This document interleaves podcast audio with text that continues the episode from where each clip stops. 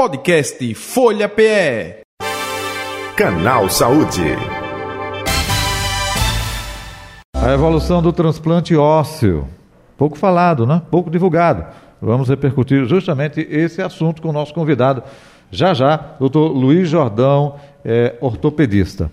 Mas antes, me dirigindo sempre para você que a partir de agora começa a assistir a nossa entrevista no YouTube, Folha de Pernambuco, hein?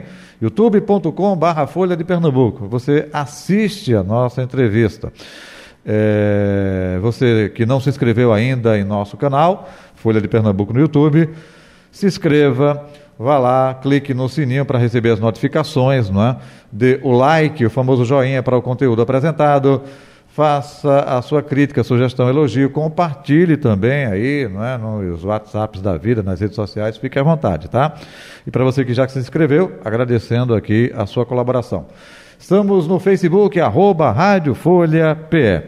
Como eu disse agora há pouco na abertura, apesar de ser menos conhecido do que, por exemplo, é, transplante de rins, de fígado, de coração, o transplante ósseo representa uma alternativa importantíssima para pacientes que passaram por infecções, fraturas graves e até mesmo tumores ósseos. Né?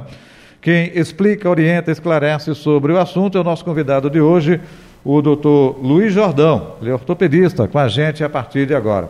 Doutor Luiz Jordão, boa tarde, prazer tê-lo aqui no canal Saúde da Rádio Folha, seja bem-vindo. Boa tarde, Jota, tudo bem? É, obrigado pelo convite, pela oportunidade de estar aqui é, explicando um pouco mais sobre essa, é, esse procedimento, ou esses procedimentos de alta complexidade. Obrigado aí pela oportunidade, espero que a gente possa é, sanar algumas dúvidas, né, esclarecer alguns pontos. Isso, nós é que agradecemos a sua atenção aqui com o canal Saúde da Rádio Folha, é, viu, doutor Jordão? É, vamos falar um pouco, justamente, é, pouco divulgado, enfim, tem transplante de coração, rins, não é, que chama mais atenção. Por que o transplante ósseo ainda não é tão divulgado, tão difundido? É porque acontece em menor proporção ou não necessariamente, hein, doutor Jordão?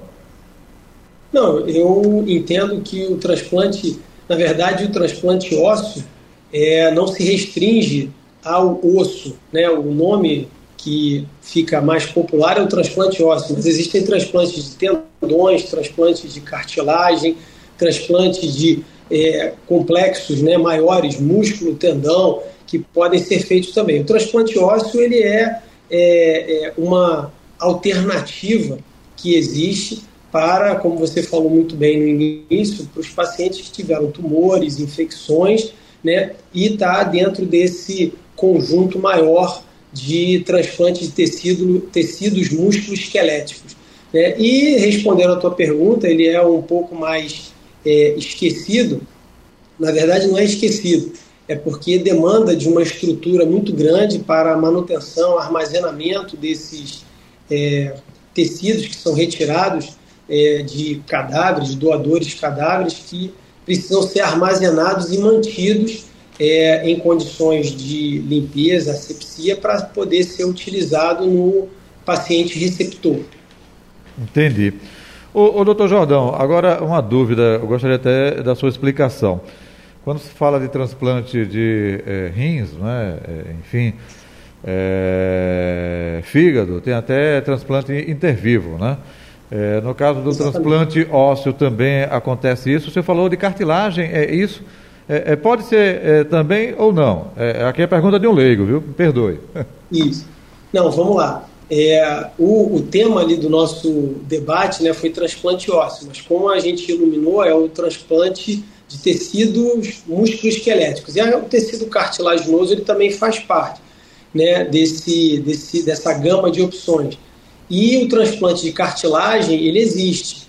E ele pode ser feito é, de forma autóloga, que é o próprio paciente doar para ele mesmo, a célula é coletada, né? É feito um pequeno procedimento, se coleta, coleta esse material, ele é armazenado, ele é cultivado, essas células elas são cultivadas para se crescer, aumentar, e depois eles são reimplantados na articulação. Né? Então essa é uma modalidade. É óbvio que todo o custo desse processo é um custo é, elevado, talvez isso responda àquela primeira pergunta inicial que você fez dele ser um pouco menos divulgado. Né? Então, é, respondendo a tua pergunta, é, é, é, mais ou menos isso. Perfeito, legal. Doutor Luiz Jordão, outro detalhe também, é, transplante ósseo.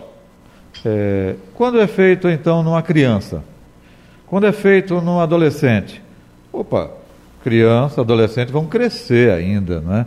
É, e como é justamente essa questão de colocar um osso, opa, e o crescimento? Tem que fazer novas cirurgias, adaptações. É, como é feito isso, hein? Vamos lá. É, sua, essa sua pergunta é uma pergunta bem interessante e um comentário é, que os pacientes sempre trazem ao consultório. Né, o tecido ósseo, né, o, o osso, ele tem uma característica bem interessante que o osso, quando ele volta a ser é, osso, ele consolida, vamos dizer assim, né, ele integra o enxerto que a gente coloca, né, ele assume a postura do paciente que recebeu.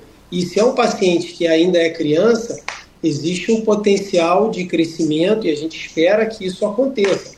Então, é óbvio que essa pergunta que você fez é uma pergunta bem genérica, né, de criança, de adolescente, de adulto, e cada caso é um caso e precisa ser individualizado nesse sentido de transplante ósseo, transplante de tecidos músculo-esqueléticos, é, é muito complexo se fazer uma generalização. É importante que se faça, pelo contrário, a individualização dos casos, né? o que, que aquele paciente vai precisar naquele momento. E, obviamente, a nossa intenção, quando a gente opta por fazer uma cirurgia dessa complexidade, é que se precise intervir ou fazer procedimentos o menor número de vezes possíveis. Eventualmente, a depender do caso, é preciso se intervir uma segunda e até uma terceira vez, enfim, né, diante de situações que venham acontecer. Mas a ideia é tentar ser é, o mais objetivo possível para tentar fazer um procedimento tendo em vista a magnitude da cirurgia que, que o paciente precisa. Entendi, perfeito. Vamos nós, são muitas dúvidas, hein? Como eu disse, pergunta de um, de um, leigo. Outro detalhe também, é, doutor é, Jordão, gostaria que o senhor falasse um pouco sobre o seguinte. A gente recentemente é, escuta, olha, estão utilizando órgão de um porco né, para transplante para ser humano. Se não me falha, foi é coração, não foi? Que foi transplantado. É, com relação ao osso, é, pode ser utilizado osso de animais em determinadas partes do corpo humano ou, ou não, hein? Existe estudo sobre isso? Existe? Olha, existe estudo, eu acredito que exista. Eu nunca observei, eu nunca tive oportunidade de ler é, sobre isso, é, sobre esse assunto de transplante de osso de animais em, em pessoas, né? Porque o tecido ósseo ele tem exatamente aquela característica que eu falei e a gente dispõe de bancos de ossos né, que propiciam esse, essa possibilidade de utilização. E aí eu puxo um gancho no assunto, eu não sei se seria uma próxima pergunta sua. Fique à vontade. Né? É, o transplante ósseo ou de tecido osteomio, tendino cartilaginoso, né, ele tem uma característica interessante que é, não há uma necessidade de se fazer uma imunoterapia, uma imunossupressão, que é o que acontece eventualmente no rim, no coração, pâncreas, pulmão, que o paciente precisa fazer uma imunossupressão para que ele não é, tenha uma reação contra aquele órgão. O tecido ósseo ele funciona um pouco diferente, o enxerto que a gente utiliza, ele é um pouco diferente porque ele trabalha como se fosse um arcabouço, né, ou um esqueleto, para que a célula do próprio paciente chegue até ali, preencha aquele espaço e se integre, ou seja, ocorra uma integração, entendeu? E não é necessário fazer essa imunossupressão uhum. ou imunoterapia para que o transplante pegue. Né? Diante disso, a gente consegue não precisar de tecidos de animais ou de outros é, é, seres. O próprio tecido de um banco ósseo de uma pessoa uhum. doadora, um cadáver, é utilizado, ele é preparado para essa, essa função, né? é guardado, armazenado e utilizado uhum. da forma que for necessário para cirurgias de reconstrução de quadril, reconstrução de joelho, reconstrução de outras articulações que tiveram ali uma lesão óssea extensa. Perfeito. É, gente, só aqui uma dentro, tá? Quando eu falo aqui transplante de utilização é, de osso animal, é, entenda, não é? Eita, vai tirar a pata de um bicho e colocar. Não, não é isso não. É porque a ciência, determinadas partes lá importantes, pode ser colocada. Até porque aqui mesmo eu já ouvi de colega seu dizer que quando a pessoa se queima muito e perde a pele, existe enxerto com é, pele de peixe. Então, né, só, um, só um exemplo aí do que estou fazendo pergunta tão absurda, não, viu? Não, não, não.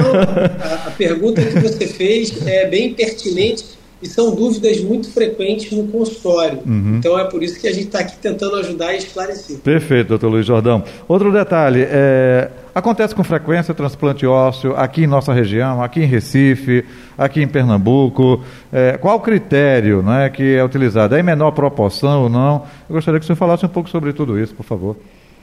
É, infelizmente, é a, o transplante ósseo ele é uma necessidade, existe uma demanda grande de pacientes para esse tipo de, de procedimento.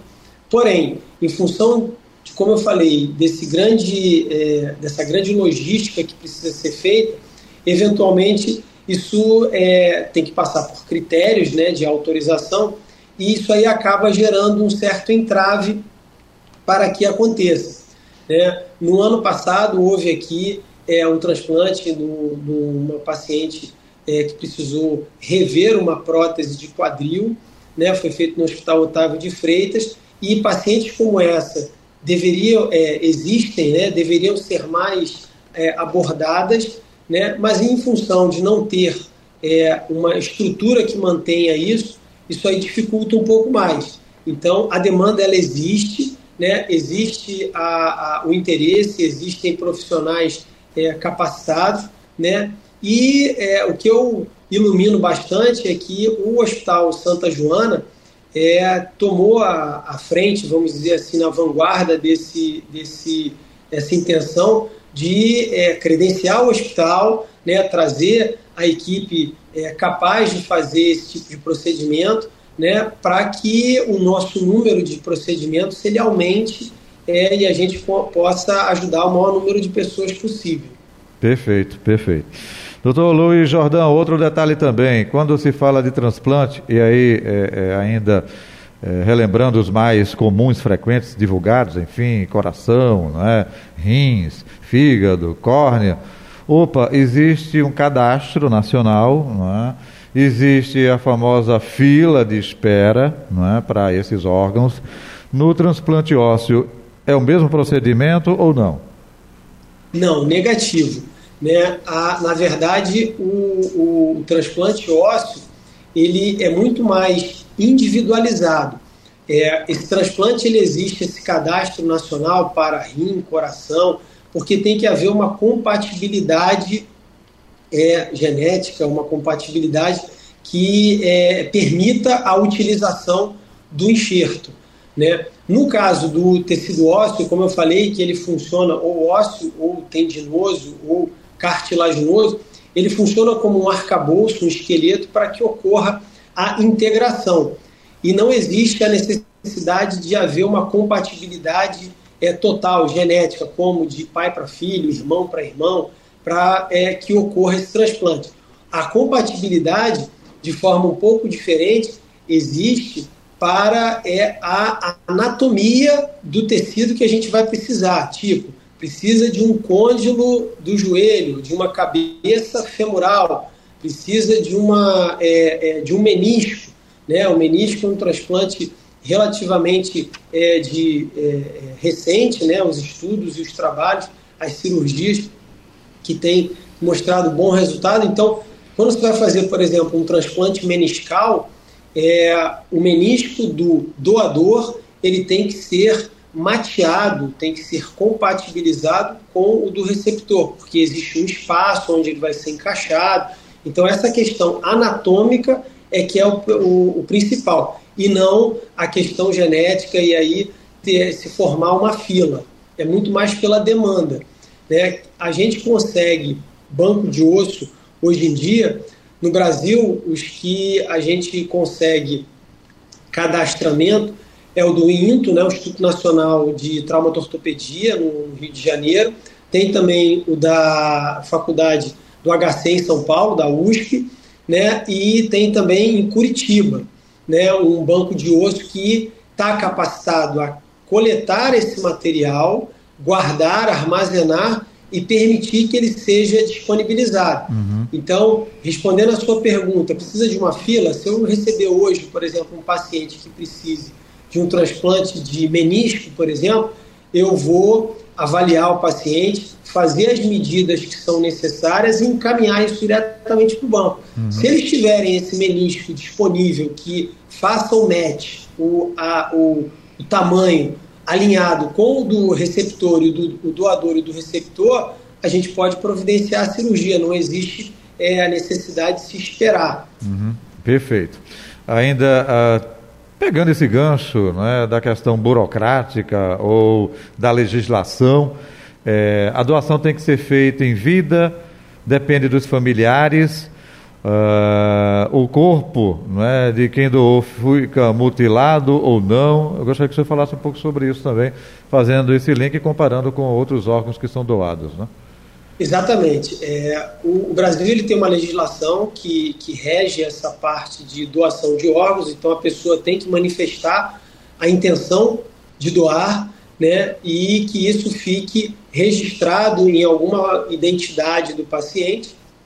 E então logo seja constatado o óbito, né, é, os hospitais que estão cadastrados para é, a coleta desses órgãos, eles são acionados, né, a, a família é abordada para saber se ela também autoriza, né, então é, é necessária a autorização do doador e da própria família para que seja feita a coleta desses materiais, desses tecidos. E aí sim é feito. Mas é, a, a, legislação para a doação de osso, né, uhum. ela segue a mesma rotina que a, a de outros órgãos também. Entendi. Entendeu? E, e... o paciente, é, ele não fica mutilado, vamos dizer assim, Perfeito. que é feita uma cirurgia para se retirar o tecido na melhor qualidade possível e fazer o armazenamento. Perfeito. O doutor Jordão, é, em outros órgãos, é, por exemplo, quem tem, que teve é, câncer de fígado não pode doar o fígado, né? Esse paciente já, ó, oh, peraí, já teve. É, no caso do transplante ósseo, né? É, quem morreu teve osteoporose, também não serve não, ou serve? É, então, é, o candidato a doador, né, ele não é é, qualquer candidato. Então, existem pacientes que estão, é, quando ocorre o óbito, né, e o hospital que constata o óbito, ele identificou que é um paciente possível doador, aí é, é contactada a equipe para fazer a, a, retirada. Mas, numa pessoa já de idade ou que tem alguma outra comorbidade, né, ou faleceu por um motivo de um tumor, alguma coisa, uma doença infecto-contagiosa, alguma coisa é, diferente, esse é, cadáver, doador cadáver, ele já não é um candidato à doação do, de órgãos. Entendeu? Certo. Doutor, para finalizar, estamos chegando ao final aqui do nosso canal Saúde. Mais algum detalhe que o senhor gostaria de acrescentar, que o senhor acha importante? E aproveitando, onde encontrá-lo nas redes sociais ou telefone de contato, fique à vontade. É, é eu é, gostaria de agradecer mais uma vez a oportunidade de estar aqui, de esclarecer. São realmente muitas dúvidas uhum. né, que a, a pessoa leiga tem e os pacientes trazem aqui. Né? Muitas vezes o paciente não sabe nem que tem a possibilidade de fazer ou de melhorar a condição de saúde. Então, exatamente diante dessa, dessa é, é, desse espaço que você franqueou aqui para a gente, né, os pacientes que se acharem ou que é, entenderem que existe uma possibilidade, é, hoje em dia a internet é vasta, então o paciente vai tentar buscar, e o próximo passo, que é ir até um profissional né, para saber dessas informações, seria, no caso, nos procurar ali no Hospital Santa Joana, a equipe do hospital ela tem uma gama de profissionais excelentes, né, não só no Santa Joana, mas em outros hospitais de, é, da capital pernambucana, uhum. para que a gente possa direcionar esse paciente, saber se ele é um paciente elegível para é, esse procedimento e aí passar por todos esses trâmites aí até que efetivamente se a, aconteça a, a, a, cirurgia ou procedimento.